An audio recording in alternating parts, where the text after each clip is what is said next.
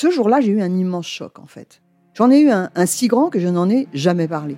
En fait, adolescente, je me sentais déplacée, comme un, comme un geste ou comme une parole peuvent être déplacées. En famille, en amour, au travail, en société, trouve-t-on jamais tout à fait sa place? Ce sentiment d'être en adéquation avec soi-même, de se rapprocher de la personne que l'on a l'ambition d'être. Une carrière pertinente qui nous rend heureux, un entourage qui nous aime pour ce que nous sommes, une vie qui nous ressemble ou tout du moins nous trahisse le moins possible. Parfois, ce sentiment de cohérence arrive vite, parfois plus tard, quelquefois jamais. Le plus souvent, il se déplace par vagues. Je suis Marion Ruggieri et dans le podcast Les Vagues, un tout nouveau podcast de Elle, j'interrogerai des personnalités sur le moment où elles se sont senties à leur place pour la première fois, mais aussi le moment où elles se sont senties déplacées.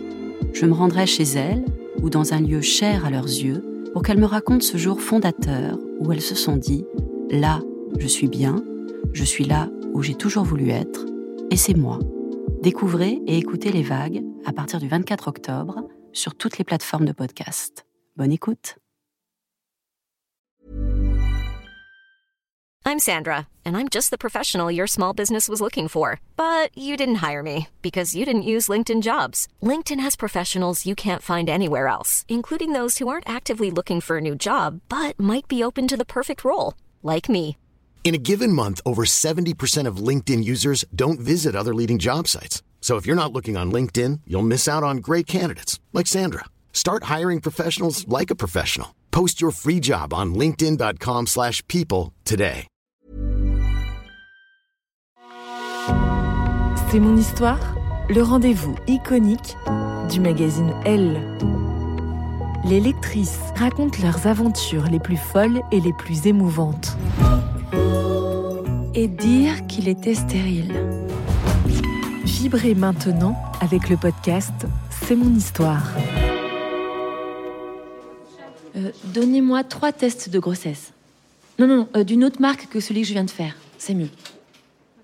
Le sourire entendu de la pharmacienne fait monter ma colère d'un cran. Celle qui m'avait prise au ventre au moment de jeter ce satané tube en plastique dans la poubelle une heure plus tôt. Sur l'écran était écrit Pregnant. Je ne suis pas bilingue, mais pas idiote non plus. Ça voulait dire enceinte, et ça, non, ce n'était pas possible.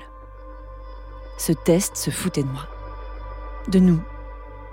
De nos 30 mois de tentatives infructueuses. Et de toute l'équipe médicale qui avait fini par nous décréter stériles, François et moi. J'avais du retard, certes, mais c'était forcément autre chose.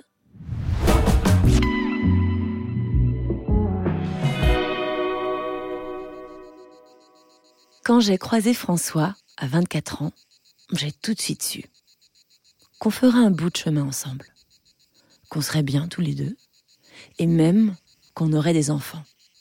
J'ai toujours voulu en avoir. Deux. Un garçon, puis une fille. Trois ans d'écart, ce serait parfait. Et les prénoms, François riait, mais me calmait. Oui, tu seras la mère de mes enfants. Mais on commence par profiter un peu l'un de l'autre, d'accord? Complètement d'accord. Parce que le quotidien avec François, c'était du rire, de l'amour, de la fête. Et pas mal de sexe aussi. Le cap des 30 ans passés, on a senti qu'on était prêt. Et Gabriel est arrivé dans notre vie de la façon la plus sereine qui soit. Tout se déroulait comme dans mes rêves d'ado. Inconsciente de ma chance, je me suis même payé le luxe de pleurer sur mes kilos de grossesse. Trois ans plus tard, j'avais à nouveau un corps de jeunette. Et en famille, nous avions trouvé notre rythme. L'envie du second enfant s'est donc imposée. Tous les prétextes redevenaient bons pour faire l'amour. Mais douze mois ont passé et... Rien. J'ai tenté de me rassurer en me souvenant que nous avions mis une petite année pour concevoir Gabriel. Bon, les premiers temps, j'ai ignoré les remarques de l'entourage.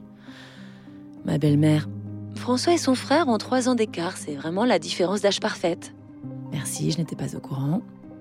Ma sœur, euh, surtout ce qu'il faut, c'est ne pas y penser. Comment ne pas être obsédée par cette grossesse qui ne vient pas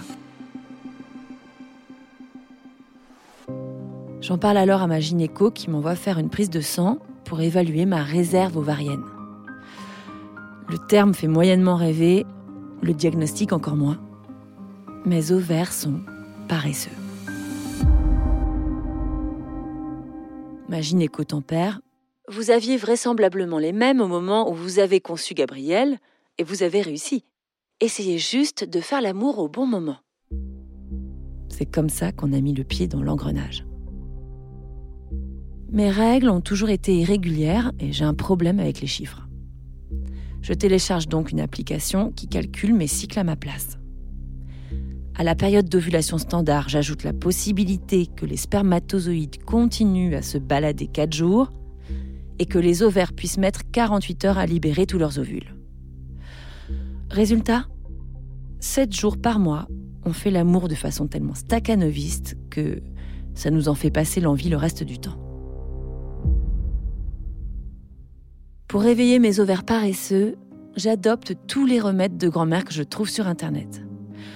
Euh, garder les jambes en l'air après l'amour. Ne pas prendre de douche. Ouvrir les volets les soirs de pleine lune pendant le rapport. Hmm. Si, si.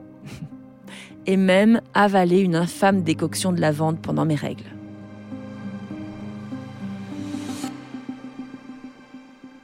Notre sexualité n'a plus rien de sexy mais je m'en moque. Je serre les dents et je deviens une machine à ne pas faire des bébés. Je connais les statistiques par cœur. Au bout de deux ans, 80% des couples finissent par concevoir un enfant.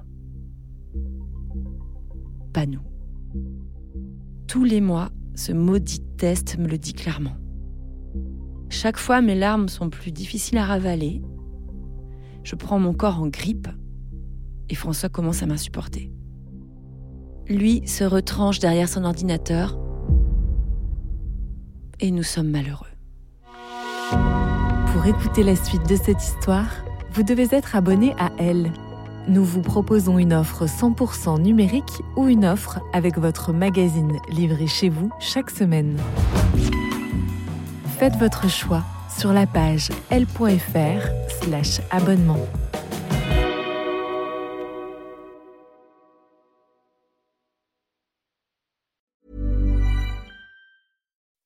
When you make decisions for your company, you look for the no brainers. If you have a lot of mailing to do, stamps.com is the ultimate no brainer. Use the stamps.com mobile app to mail everything you need to keep your business running with up to 89% off USPS and UPS. Make the same no brainer decision as over 1 million other businesses with stamps.com. Use code PROGRAM for a special offer. That's stamps.com code PROGRAM.